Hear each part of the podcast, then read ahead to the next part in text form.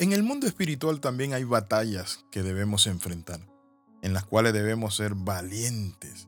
A veces por miedo al fracaso, a la crítica, al que dirán, dejamos de intentar de hacer cosas que nos pueden traer gran bendición. Bienvenido al devocional titulado El que no se moja, no nada. Queremos aprender a nadar, tenemos que mojarnos. No se puede aprender a nadar por fotografía, usted tiene que experimentar las aguas. Muchas veces tememos recibir las bendiciones que Dios nos ha regalado. Solamente le tenemos miedo a todo. En la Biblia dice que los valientes son como agudas saetas. Es decir, las saetas son como flechas. Y cuando habla de agudas, hace referencia a una característica especial en ellas. Y que esas flechas somos nosotros. Y nuestra característica en particular es la valentía.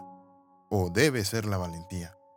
Estamos en una guerra constante en un mundo donde muchas veces nos amenaza, si usted se pone a oír noticias negativas en el día, termina deprimido. Pero es allí donde Dios te dice, mira mi hijo, esfuérzate y sé valiente. En el mundo van a tener aflicciones, pero confíen en mí. Yo he vencido al mundo.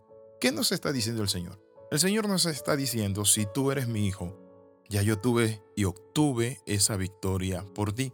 Solamente esto, hijo, siga adelante, esforzándote, siendo valiente, creyendo en mi palabra. Entonces Dios mismo desea que seamos guerreros valientes y que no nos desmoronemos de miedo ante nuestros enemigos, porque el Señor mismo los derrotará por nosotros. En Deuteronomio capítulo 28, versículo 7 dice, Jehová derrotará a tus enemigos. Te hago la pregunta, ¿tú crees eso? Yo lo creo. Que Dios va a derribar y a derrotar a mis enemigos. Y ya hay enemigos que han sido derrotados y uno de los grandes enemigos del hombre es la muerte. La Biblia dice que fue derrotada con la resurrección de nuestro Señor Jesucristo.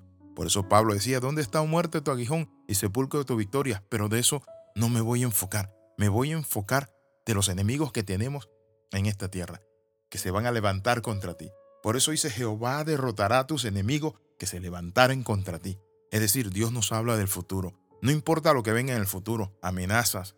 Quizás hay enemigos que están en tu trabajo, al acecho, que buscan destruirte, que hablan mal de ti. Pero Dios dice que Él va a derrotar a tus enemigos, porque por un camino saldrán contra ti y por siete caminos huirán delante de ti. Nuestra valentía está ligada a la confianza que tenemos en Dios.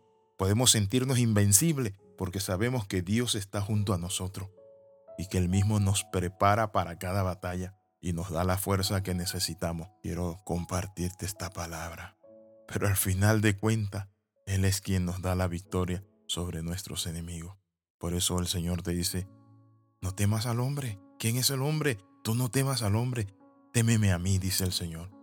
Entonces encontramos que Dios promete bendecirnos, ayudarnos, sostenernos. Pero ¿saben qué nos pide?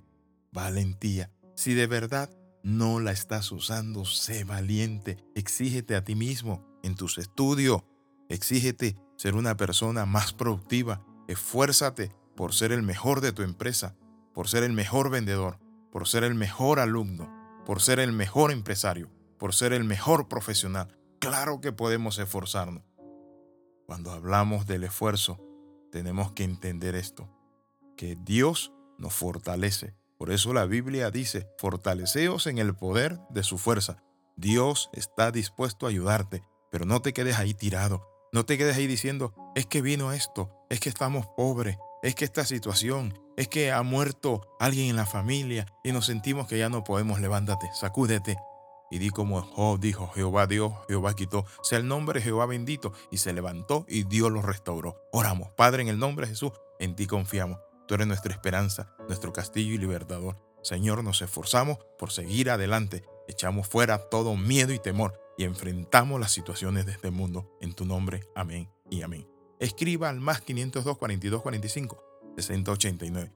Y recuerde, sea un capellán internacional. Es una puerta grande que tenemos de hacer un ministerio a las naciones e ir a las necesidades, a las áreas de desastre e ir con personas que necesitan de la gracia, de la misericordia de Dios, pero también de una mano amiga. Nos vemos en la próxima. Le saluda su pastor Alexis Ramos.